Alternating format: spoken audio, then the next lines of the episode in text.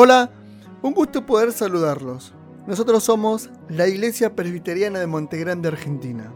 Hoy, 31 de julio del 2019, nos sumergimos en el mundo de los podcasts. Seguramente te estés preguntando qué es lo que encontrarás en este canal. Encontrarás el mensaje de la semana acompañado de buena música y una que otra sorpresa más. Así que, si estás dispuesto, te invito a recorrer juntos este camino semana a semana.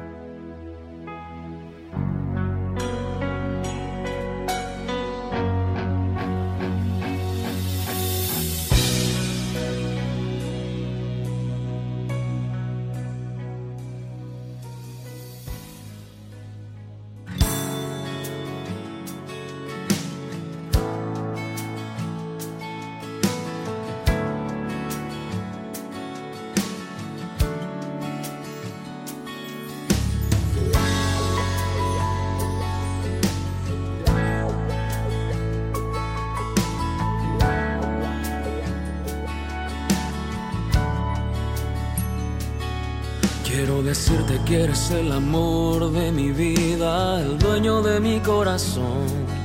Sin ti no habría una razón de vivir, tú eres mi motivación. Cada mañana al despertar y ver que es un nuevo día, tú eres mi inspiración. ¿Qué más puedo pedir al caminar esta vida si tengo a mi primer amor? Y no hace falta otro milagro Tan solo el milagro de volver a nacer fue suficiente para yo caer rendido a tus pies y enamorarme del Dios que me creó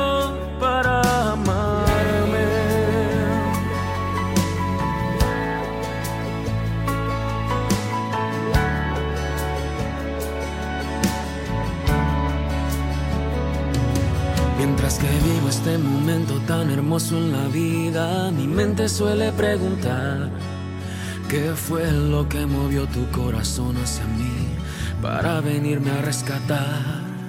De lo profundo de mi ser, mi alma quiere decirte lo que siento por ti, Señor.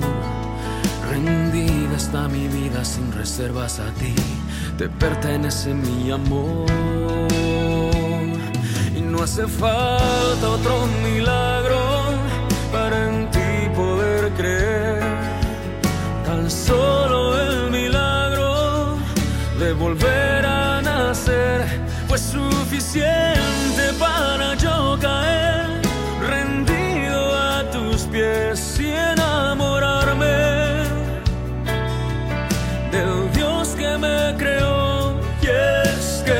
vida que me da no es como una fantasía, es una mera realidad. Cada experiencia que viví la guardo como un tesoro en el fondo de mi corazón. Eres tú quien da color a cada sueño que brota, tú eres mi felicidad. ¿Qué más puedo pedir al caminar en la vida si vivo en mi primer amor? Y no hace falta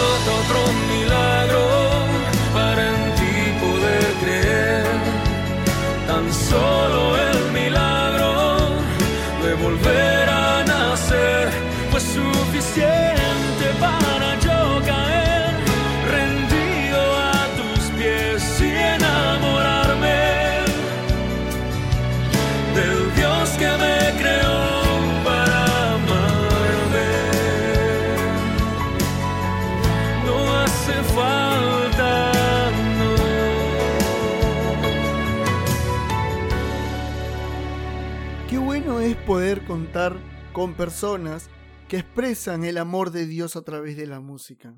Escuchábamos a Abel Zavala y el tema No hace falta. Hacemos un punto seguido y a continuación llega el mensaje de Rubén Ayala, uno de los presbíteros de nuestra congregación. Me acuerdo cuando era de noche y en otra iglesia pues, se predica, predicaba y se apagaba la luz. Y ahora te quiero ver, sin papeles. Qué maravilla que el Señor nos, nos dice que Él es Padre nuestro, ¿no? como recién cantamos. No es el, el momento para hablar de eso, pero si uno conociera bien el contexto del Antiguo Testamento y incluso en el Nuevo Testamento, cómo se presentaban los demás dioses de los pueblos alrededor de Israel, y que los israelitas y después los cristianos vengan con esta, con esta idea de, del Padre nuestro, es decir, de ser hijos. Si uno lee un poquito acerca de cómo vivían las demás naciones con respecto a sus dioses, nos vemos la, la tremenda diferencia que hay entre el cristianismo incluso eh, la fe de Israel, ¿no? Bueno, me gustó cómo Steven desarrolló el culto. Me encanta cuando habla de Néstor y dice el hermano Navas. me encanta cuando dice así. Algunas cosas que yo quería compartir, bueno, las, he cambiado por el, tema de la falta de electricidad. Pensaba, yo me acordaba de mi viejo, predicando en la iglesia, peinado la gomina, por supuesto con saco y corbata, porque así dice la Biblia. Y su fidelidad en cuanto a las cosas del Señor, su perseverancia y esa fe que nos transmitió a, sus hijas, ¿no? Ahora, la pregunta que yo me hago, ¿ustedes conocen alguna familia con problemas? ¿Sí? ¿Pueden contar? No, mentira. Otras familias, ¿no? Estamos viviendo también en esta época, no sé si peor o mejor, pero también estamos viviendo una época en que el concepto de familia, el concepto bíblico de familia, está siendo cuestionado, bombardeado por la cultura en la que estamos inmersos. Ahora no recuerdo el título, pero se hacía la propaganda hace poco, yo lo escuchaba en la radio, de una obra de teatro, y entonces decían la agonía de la familia tradicional, ¿no? Y cuando hablamos de agonía quiere decir algo que en cualquier momento desaparece, ¿no? Y ahora no me puedo acordar el título. Y yo decía, qué bronca que me da, mirá cómo lo presentan. Y entonces hablaban de este tema de de, las familias este, homosexuales y qué sé yo. Bueno, nosotros nos enfrentamos a eso hoy en día, ¿no? El, el viernes hablamos un poquito de eso acerca del rol del hombre. Ya no tenemos la familia con el papá, la mamá y los dos chicos. Y, generalmente usábamos la imagen de eh, dos padres sonrientes y dos hijos rubios, ¿no? Y nos mostraban que esa es la familia, ¿no? Hoy en día tenemos lo que se llama las familias ensambladas, por ejemplo, y donde está eh, el padre y la madre y los hijos de él con, de un matrimonio anterior, los hijos de ella con otro matrimonio anterior y así otras parejas. Y después tenemos este tema de, los matrimonios homosexuales, ¿eh? de, las mujeres que no tienen marido, pero sí tienen, tienen bebés porque han alquilado vientre, o los hombres que han alquilado vientre y tienen hijos. Este, y bueno, todo eso que ustedes saben, todos lo conocemos, ¿no? Pero estaba pensando en esto acerca del Padre. Yo decía, las familias tienen problemas. Nosotros, las familias cristianas, las familias de la iglesia, tenemos problemas. ¿Podemos mejorar? ¿Podemos mejorar? No es una pregunta retórica. Sí, podemos mejorar. ¿Es difícil? Sí, es difícil. ¿Es imposible? No, no es imposible. ¿Por qué? Porque Dios diseñó un plan redentor, salvífico, y empezó con una familia. Lo llamó Abraham con su familia para comenzar su plan. La plena consumación del plan de Dios también es a través de una familia, José y María, ¿verdad? Además de que nosotros eh, tenemos como un principio de que Dios constituyó a la familia, al matrimonio, no es un invento humano. Ahora, miren qué, miren qué interesante. Yo estaba pensando en grandes hombres de la Biblia, grandes héroes de la fe, como cuando yo era chiquito y nos enseñaban en la escuela militar con el franelógrafo. ¿Saben de lo que estoy hablando, no? Un invento de aquellos.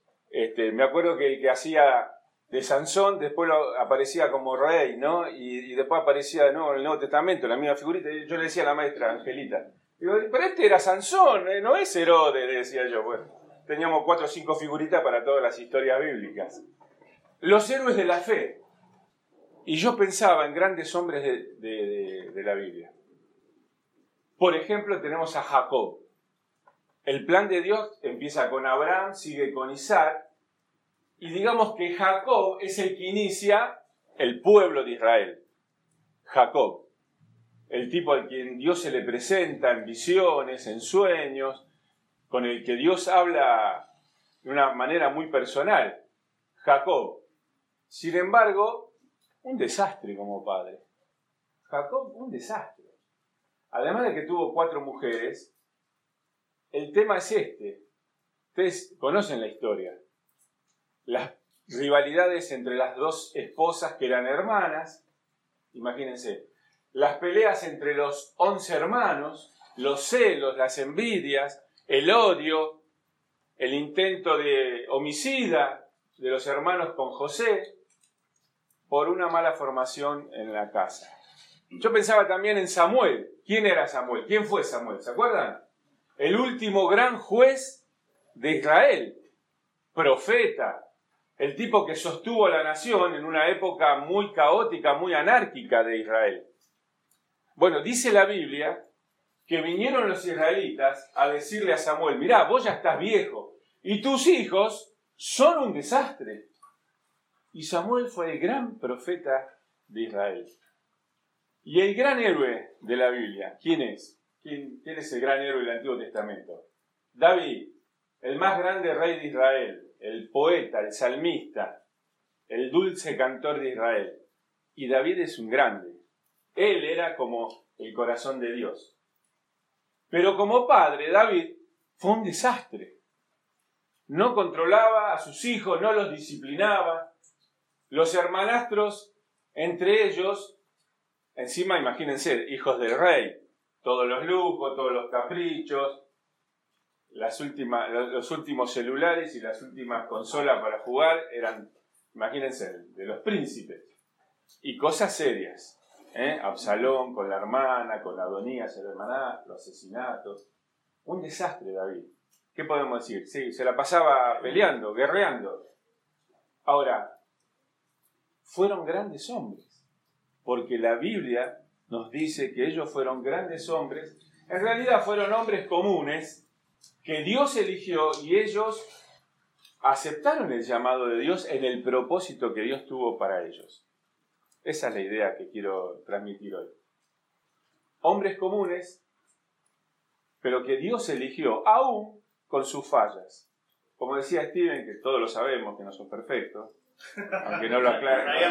Sí, ya sabíamos. Como dice Steven. Igual te queremos. Claro. Como dice Steven, como podemos decir cualquiera de nosotros, estamos acá con nuestros defectos, con nuestras fallas, con nuestros errores. Pero Dios tiene un plan y Dios tiene un propósito. Ahora yo quería pensar juntos, reflexionar en cosas que todos sabemos, acerca de lo maravilloso que es el amor de Dios como Padre. Y creo que no hay mejor historia, no hay mejor historia en la Biblia que la parábola que encontramos en Lucas, Lucas 15 del 11 en adelante. ¿Qué tienen ustedes como subtítulo? Muy bien. ¿Algo, ¿Alguna otro subtítulo? No, ¿todos tienen eso? No, parábola del hijo perdido. Ah, del hijo perdido. Muy bien, para empezar, está mal Está equivocado. Bueno, menos mal que nadie se enoja conmigo. No estoy diciendo que la Biblia está equivocada, pero ese subtítulo está mal. ¿Alguna vez sabremos quién fue? Acuérdense que la, división de capítulos, versículos, encabezados no es la Biblia, es la edición, ¿verdad? Jesús no contó una parábola sobre un hijo. Así que ahora vamos a ver, porque quiero que no se queden en esto, ¿eh? porque todos la conocemos de esta manera. Vamos a ver por qué está mal. Dijo Jesús, después de haber contado la parábola de la moneda perdida y de la oveja perdida, una también de las parábolas más lindas que tenemos. Un hombre tenía dos hijos. El menor de ellos le dijo a su padre, Papá, dame lo que me toca de la herencia. Así que el padre repartió sus bienes entre los dos. Poco después el hijo menor juntó todo lo que tenía y se fue a un país lejano y allí vivió desenfrenadamente y derrochó su herencia. Cuando ya lo había gastado todo sobrevino una gran escasez en la región y él comenzó a pasar necesidad. Así que fue y consiguió empleo con un ciudadano de aquel país, quien lo mandó a sus campos a cuidar cerdos. Tanta hambre tenía que hubiera querido llenarse el estómago con la comida que le daban a los cerdos, pero aún así nadie le daba nada. Por fin recapacitó y se dijo ¿Cuántos jornaleros de mi padre tienen comida de sobra? Y yo aquí me muero de hambre. Tengo que volver a mi padre y decirle Papá, he pecado contra el cielo y contra ti. Ya no merezco que se me llame tu hijo. Trátame como si fuera uno de tus jornaleros. Así que emprendió el viaje y se fue a su padre. Todavía estaba lejos cuando su padre lo vio y se compadeció de él, y salió corriendo a su encuentro, lo abrazó y lo besó. Y el joven le dijo Papá, he pecado contra el cielo y contra ti, ya no merezco que se me llame tu hijo. Pero el padre ordenó a sus siervos Pronto traigan la mejor ropa para vestirlo, Pónganle también un anillo en el dedo y sandalias en los pies. Traigan el ternero más gordo y mátenlo para celebrar un banquete. Porque este hijo mío estaba muerto, pero ahora ha vuelto a la vida. Se había perdido, pero ya lo hemos encontrado. Así que empezaron a hacer fiesta. Mientras tanto, el hijo mayor estaba en el campo. Al volver, cuando se acercó a la casa, oyó la música del baile. Entonces llamó a uno de los siervos y le preguntó qué pasaba. Ha llegado tu hermano, le respondió, y tu papá ha matado el ternero más gordo porque ha recobrado a su hijo sano y salvo. Indignado, el hermano mayor se negó a entrar. Así que su padre salió a suplicarle que lo hiciera. Pero él contestó Fíjate cuántos años te he servido sin desobedecer jamás tus órdenes, y ni un cabrito me has dado para celebrar una fiesta con mis amigos. Pero ahora llega este hijo tuyo que ha despilfarrado tu fortuna con prostitutas y tú mandas matar en su honor el ternero más gordo. Hijo mío, le dijo su padre, tú siempre estás conmigo y todo lo que tengo es tuyo. Pero teníamos que hacer fiesta y alegrarnos porque este hermano tuyo estaba muerto, pero ahora ha vuelto a la vida. Se había perdido, pero ya lo hemos encontrado. Esta parábola de Jesús tal vez la historia más perfecta y de la que yo he encontrado muchísimas enseñanzas, podemos encontrar detrás de una historia tan sencilla tantas enseñanzas para, para nosotros. Porque es tan vigente, porque es tan actual, que haya familias en problemas, en situaciones de crisis. Yo estaba pensando en cuántas veces yo me identificaba con el hijo mayor.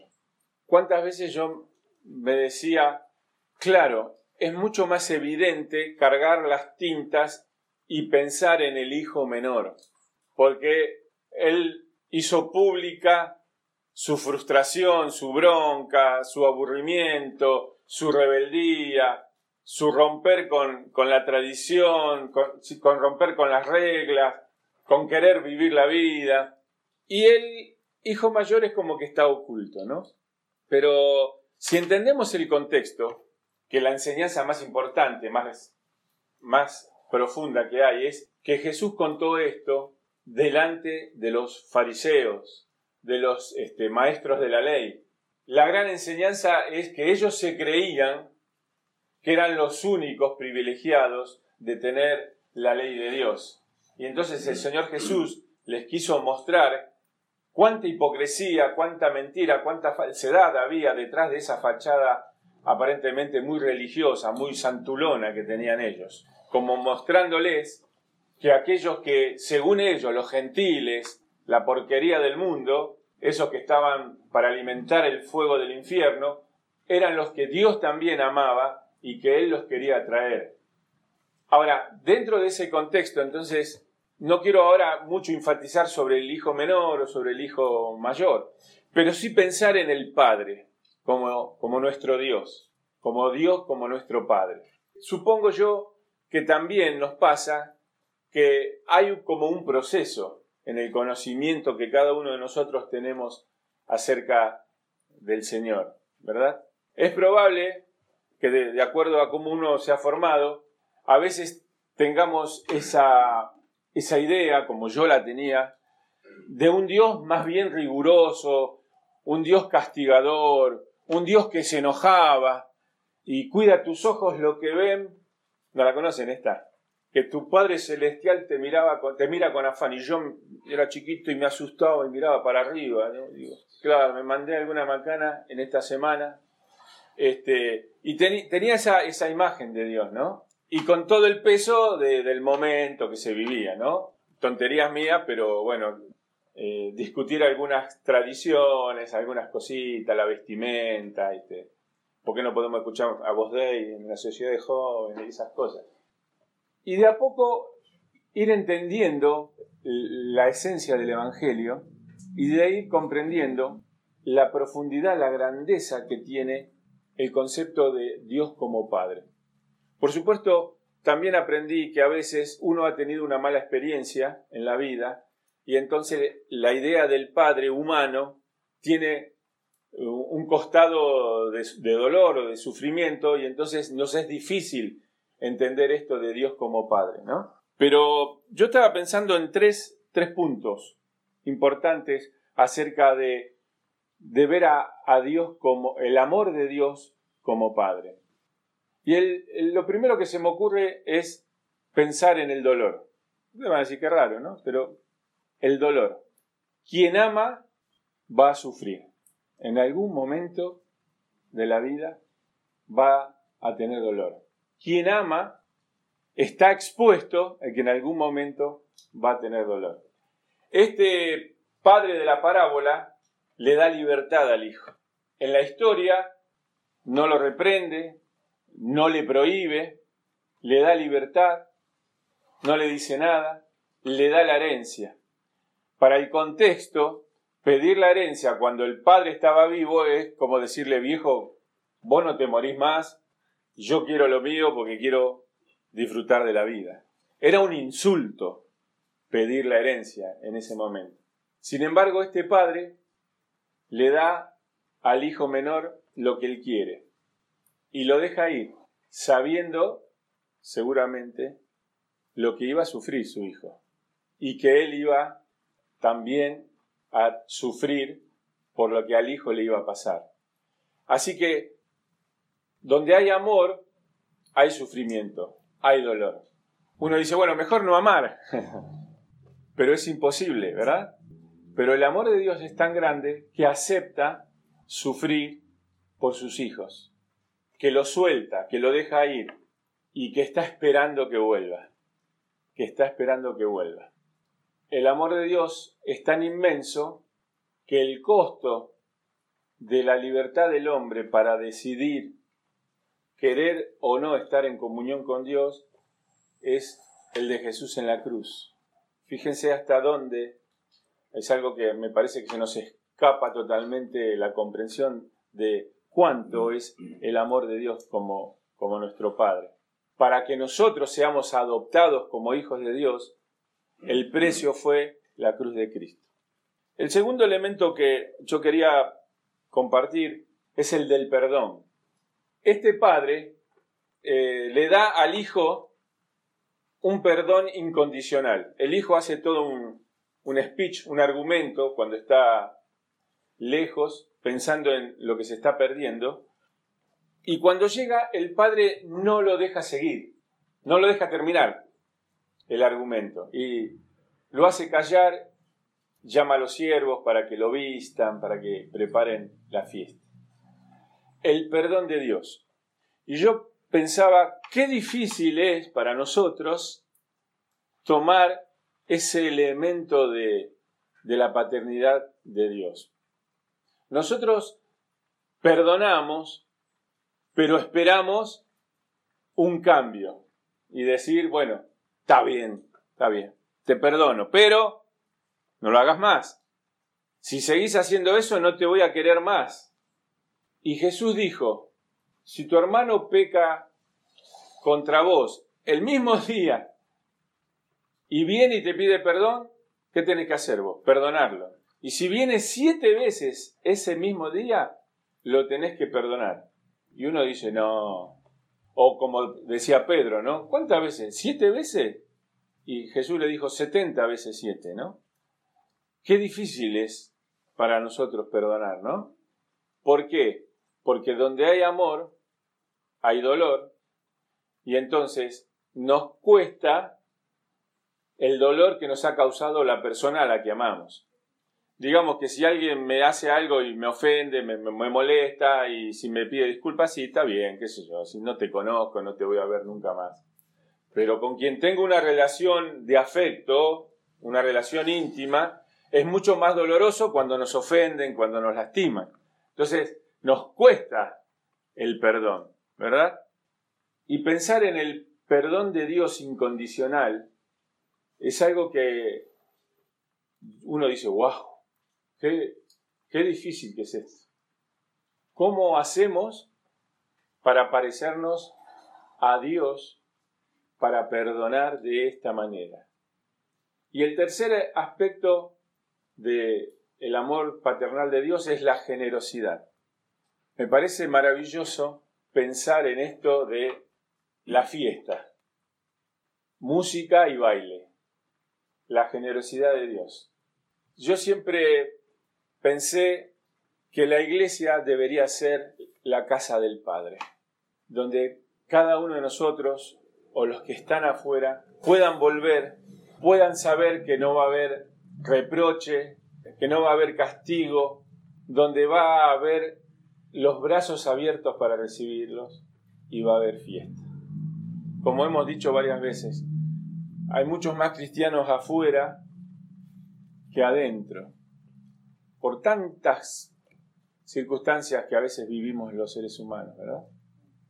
Más allá de que estoy pensando en la palabra profética que algún día vamos a celebrar todos una gran fiesta allá en el cielo y vamos a volver a tomar vino, la idea esta, no solamente de la iglesia, sino también de mi casa, de mi hogar, que sea un, punto de referencia para aquel que está perdido y de pronto vuelve en sí y dice, yo tengo que volver.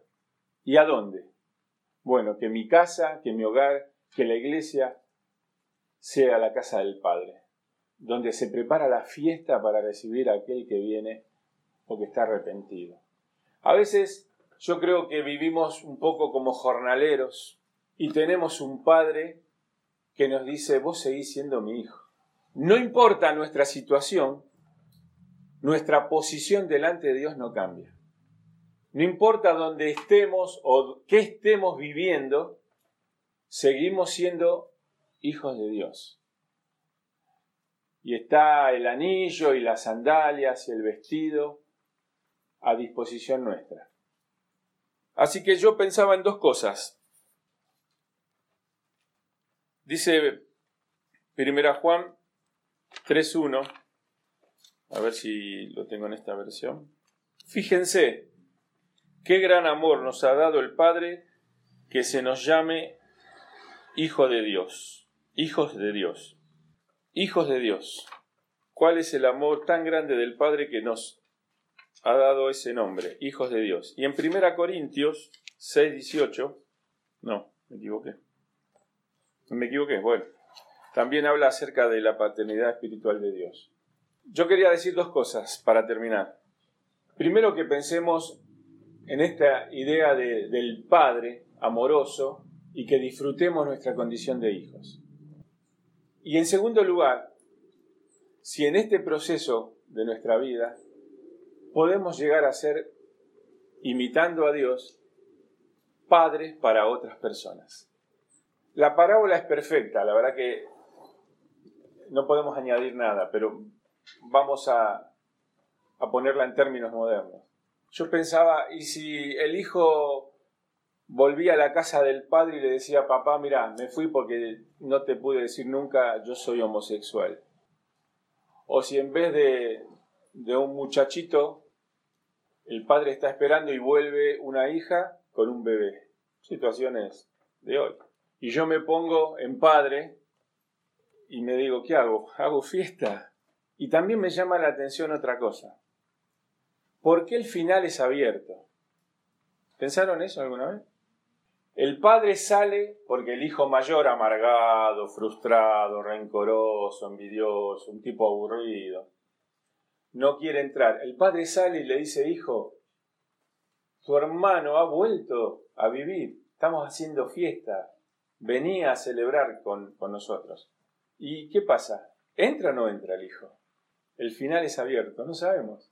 ¿Por qué Jesús dejó el final abierto? Diciendo, ¿habrá entrado el hijo mayor? Yo creo que Jesús lo hizo así para dejarles la pregunta a los fariseos y a todos esos que estaban ahí, ¿no? orgullosos de, sus reglas. Pero pienso, el desafío de la iglesia, ¿eh? si no lo querés hacer personal, el desafío de la iglesia de ser padres. Y cuando venga alguien y, entre y nosotros con nuestro preconcepto lo miremos raro, diciendo, este tiene arito, este tiene tatuaje. Y sin embargo decir, esta es la casa del Padre, donde podés volver, donde podés venir, porque si veniste hasta acá es porque estás arrepentido, porque estás, estás dolorido, has sufrido demasiado en la vida, y acá tenés el hogar. Acá podés volver.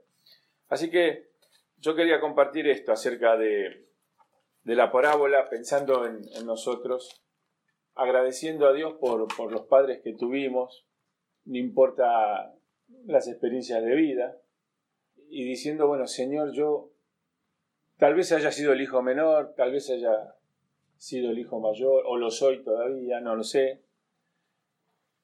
Y si Dios me estás llamando a ser padre para otros, no padres carnales, padres de sangre, sino en este concepto que nos muestra la palabra de Dios acerca de nuestro Padre Celestial.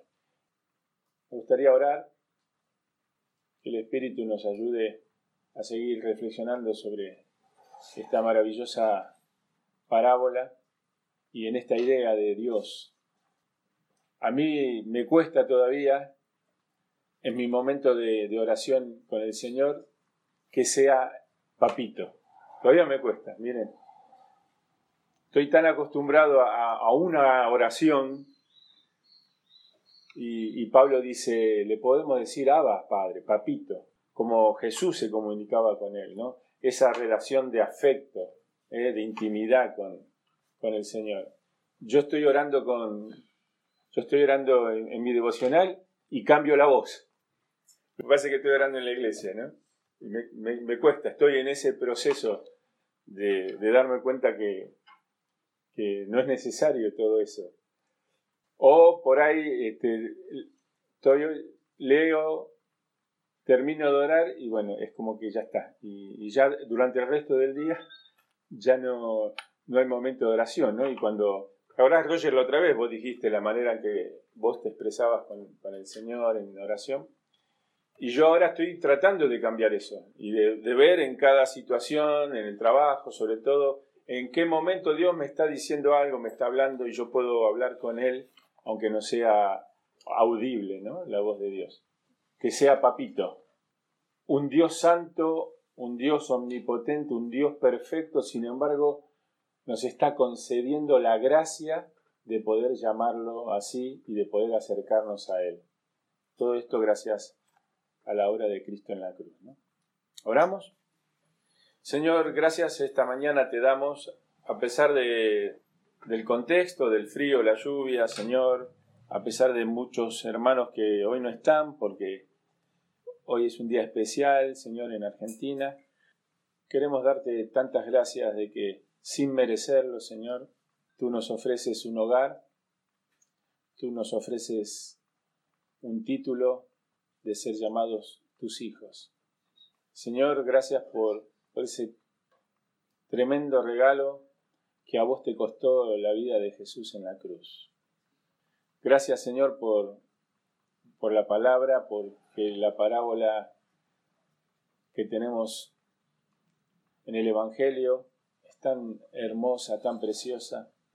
Si alguno de nosotros, Señor, se siente hijo menor, que no quiere estar en la casa, si alguno se siente el hijo mayor, orgulloso, soberbio, hipócrita, que tal vez ha entendido la religión pero no ha tenido una experiencia real con el Señor Jesús, queremos pedirte, Señor, por, por aquellos que se sientan así, para que puedan sentirse abrazados por el amor del Padre.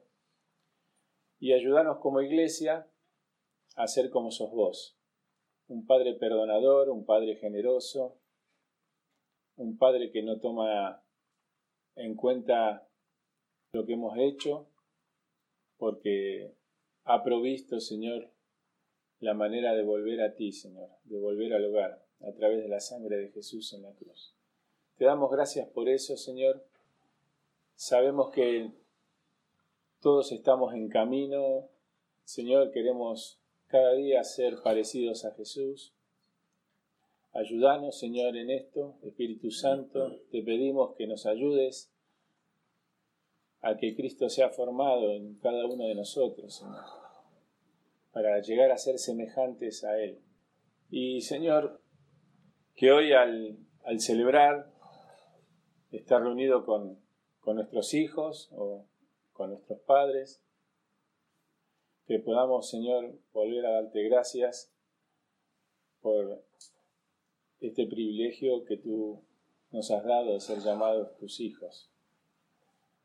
Así que te damos gracias por eso, gracias por tu palabra.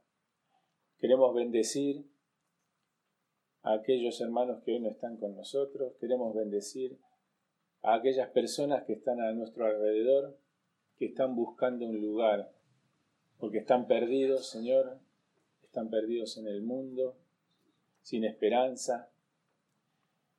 Señor, que nosotros podamos ser reflejo tuyo y podamos mostrarles que hay un lugar a donde volver y que tú estás esperando para hacer una fiesta, Señor. Que nosotros también podamos gozarnos de que haya personas que vengan a tu iglesia, Señor, para gozarnos con ellos, de que alguien perdido ha sido encontrado, Señor. Te lo pedimos todo esto, Señor, en el nombre de Jesús. Amén.